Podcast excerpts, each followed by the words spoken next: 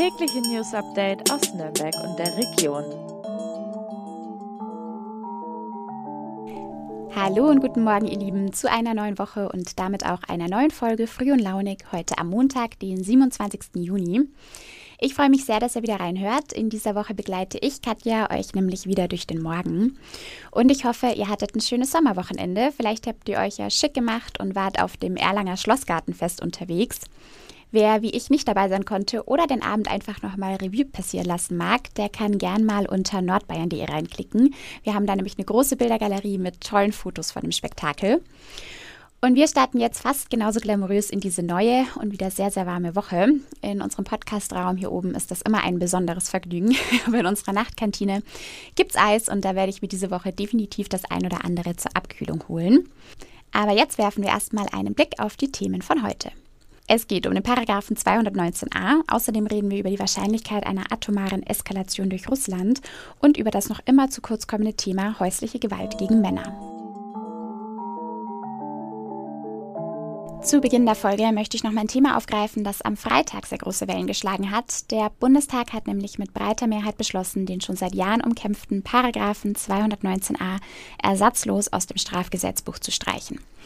Der hat bislang verboten, dass Ärztinnen für Schwangerschaftsabbrüche werben, aber darin eingeschlossen war es eben auch nicht erlaubt, dass sie ausführlich und eben in ihrer Rolle als Medizinerinnen im Kontext mit Schwangerschaftsabbrüchen informieren.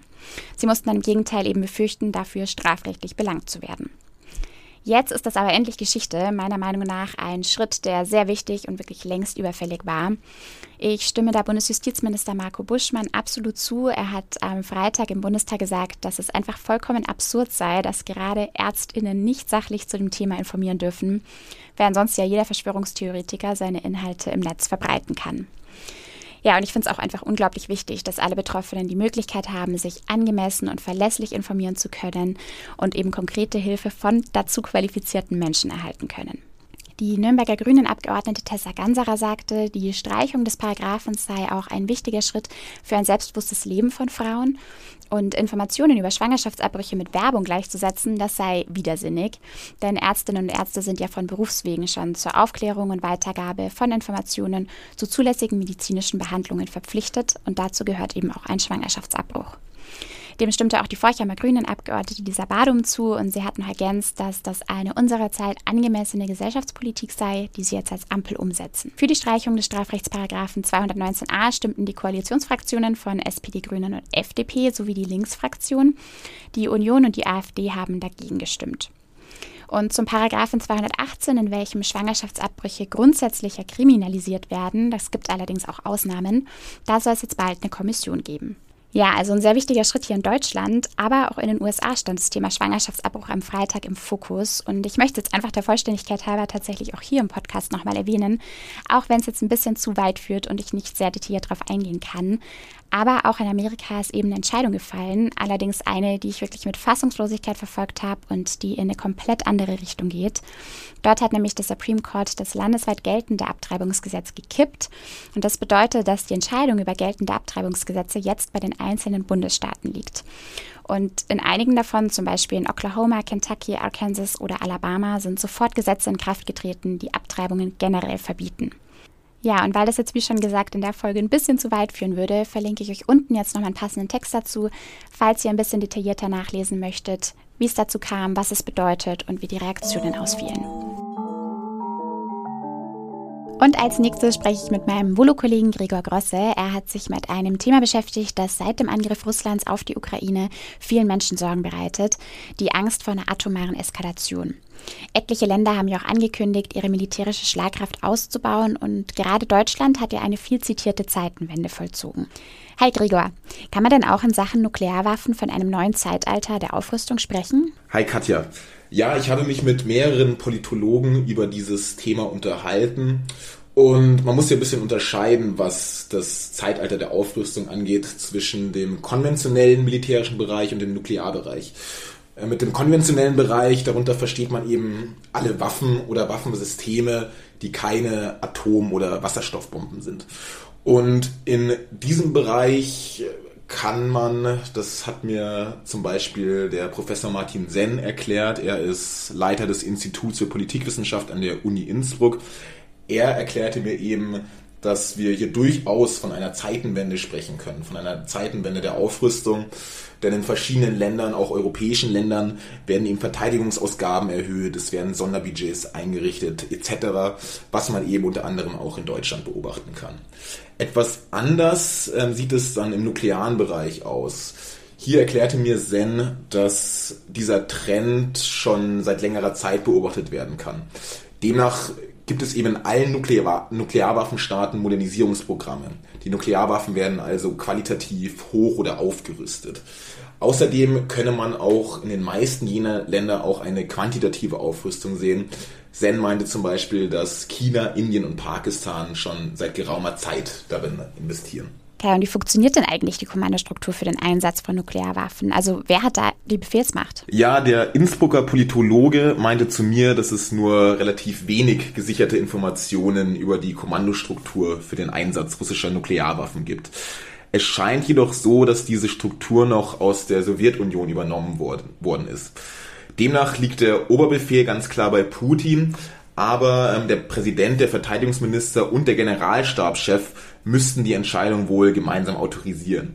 Ein Vetorecht haben ähm, der Verteidigungsminister und der Generalstabschef hingegen nicht. Okay, und du hast auch geschrieben, dass man bei Nuklearwaffen die strategische und die taktische Variante unterscheidet.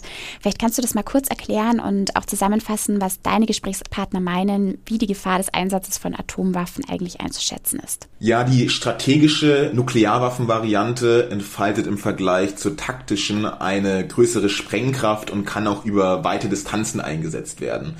Die taktische Atomwaffe hingegen hat eine geringere Detonation und auch eine kürzere Reichweite.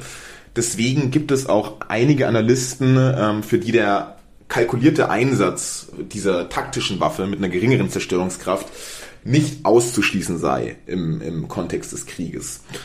Die Politologen, mit denen ich gesprochen habe, die halten aber auch einen Einsatz der taktischen Waffe für sehr unwahrscheinlich. Martin Senn zum Beispiel hat angemerkt, ähm, dass die Zerstörungskraft dieser Waffe, auch wenn sie geringer ist als von der strategischen Variante, oft unterschätzt werde. Im unteren Bereich ähm, redet man da von einer Sprengkraft von 10 Kilotonnen TNT. Das ist ungefähr vergleichbar mit der Hiroshima-Bombe. Und im oberen Bereich kann so eine taktische Nuklearwaffe auch 100 Kilotonnen TNT-Sprengkraft oder noch mehr haben. Also eine Anwendung im Krieg halten alle drei Politologen für, für sehr unwahrscheinlich. Allerdings nennt ähm, Zen zwei Szenarien, die nicht gänzlich auszuschließen seien. Zum einen könne es aus einer Fehlentscheidung heraus zum versehentlichen Einsatz der taktischen Waffe kommen und auf der anderen Seite sei auch der bewusste Einsatz unter Umständen möglich. Ähm, er führte eben aus, dass wenn sich die russischen Streitkräfte in der Ukraine weiterhin nicht durchsetzen könnten, der Krieg sich dahin schleppt und der Westen eben noch mehr Militärhilfe für die, Leist für die Ukraine leistet, dass eben ab einem gewissen Punkt ähm, für Putin die Option attraktiv werden könnte, mit taktischen Nuklearwaffen Fakten zu schaffen und den Westen unter Druck zu setzen. Aber das sind eben nur zwei potenzielle Szenarien, aber grundsätzlich halten alle drei Wissenschaftler ähm, auch den Einsatz von taktischen Waffen und eben auch von strategischen Nuklearwaffen für sehr unwahrscheinlich. Danke dir, Gregor. Und zu guter Letzt sprechen wir heute noch über ein weiteres sehr ernstes Thema. Vielleicht erinnert ihr euch noch, wir haben in meiner letzten Früh- und Launig-Woche über den Prozess zwischen Amber Heard und Johnny Depp gesprochen. Der hat ja wirklich wochenlang die Medien beschäftigt. Um den soll es jetzt zwar so spezifisch gar nicht gehen, aber um ein Thema, das dadurch nochmal besonders in den Fokus der Öffentlichkeit gerückt ist, nämlich häusliche Gewalt. Da sind vor allem Frauen, aber eben auch Männer und natürlich Kinder ausgesetzt. Und wir hatten schon mehrfach darüber gesprochen. Ich verlinke euch in den Show Notes auch gerne nochmal die Folge zur vertraulichen Spurensicherung von Nina in den Show Notes. Meine Kollegin Anna Hofstetter aus der Fallen Raus Redaktion, die hat sich explizit mit dem Thema häusliche Gewalt bei Männern beschäftigt und mit Anlaufstellen und Betroffenen in der Region gesprochen. Hi Anna, hast du denn ein paar Zahlen für uns, wie oft tatsächlich Männer auch Opfer häuslicher Gewalt werden? Also, wie viele Männer in Nürnberg genau von häuslicher Gewalt betroffen sind, dazu habe ich jetzt keine Zahlen. Aber die Beratungsstelle häusliche Gewalt gegen Männer mit Sitz in Nürnberg sagt, dass rund 20 Prozent aller Anzeigen, die sich auf häusliche Gewalt beziehen, eben von Männern stammen. Und schreibst auch von einem konkreten Fall, den ja David Schäfer, der Leiter der Nürnberger Schutzwohnung Riposo, erzählt hat. Worum ging es denn da? Genau.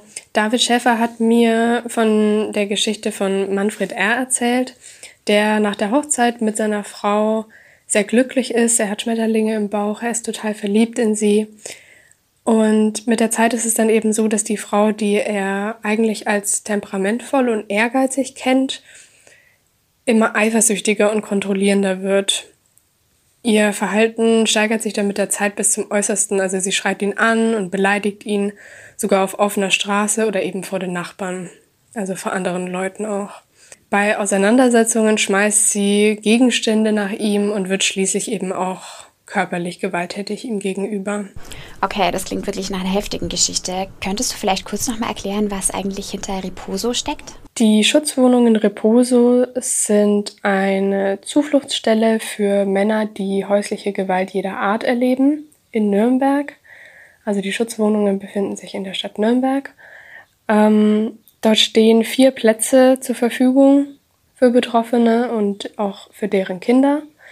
Drei Monate lang können sich die Betroffenen dort aufhalten und ähm, erfahren eben ja ein breites Hilfsangebot, das dabei helfen soll, eben mit den Gewalterfahrungen umzugehen und auch das Leben wieder so zu gestalten, wie sie es eben selber möchten. Okay, und wie ging dann die Geschichte mit Manfred R. weiter? Für Manfred R. wurde seine Situation mit der Zeit immer unerträglicher. Er hat sich schließlich dazu entschlossen, Hilfe zu suchen und hat sich an den Krisendienst Mittelfranken gewendet. Der Krisendienst hat Manfred R. dann an Riposo vermittelt, an die Schutzwohnungen. Und dort hat er dann eben Hilfe in Anspruch nehmen können, hat Beratung bekommen und äh, David Schäfer und seine Kollegen und Kolleginnen haben geholfen, ihn wieder zurück ins Leben zu finden. Das sieht dann so aus, dass natürlich erstmal beratende Gespräche stattfinden und ähm, dann eben unter Umständen auch bei Polizeigängen, zum Beispiel bei Anzeigen begleitet wird oder eben zum Beispiel eine neue Wohnung, eine eigene Wohnung ähm, gesucht wird und die Betroffenen dabei einfach Unterstützung und Hilfe bekommen. Vielen Dank, Diana. Das Thema häusliche Gewalt ist und bleibt leider aktuell. Falls ihr selbst häusliche Gewalt erfahren habt oder es bei jemand anderem vermutet, einem nahen Angehörigen oder Bekannten, dann könnt ihr euch an zahlreiche Beratungsstellen wenden. Ich packe euch mal was davon in die Show Notes. Aber nur schon mal vorab, hier in der Region ist vor allem der Krisendienst Mittelfranken immer eine sehr gute Adresse. Hier werdet ihr auch an die entsprechenden Fachberater weiterverwiesen. Die Telefonnummer und die Homepage verlinke ich euch auch unten in den Show Notes. Ja, und das war's dann auch schon wieder für diese Montagsfolge. Alle Links zu besprochenen Texten und Themen findet ihr wie immer unten verlinkt. Und ich freue mich sehr, wenn ihr auch morgen wieder reinhört und wir dann gemeinsam in den Dienstag starten. Bis morgen und habt einen schönen Tag.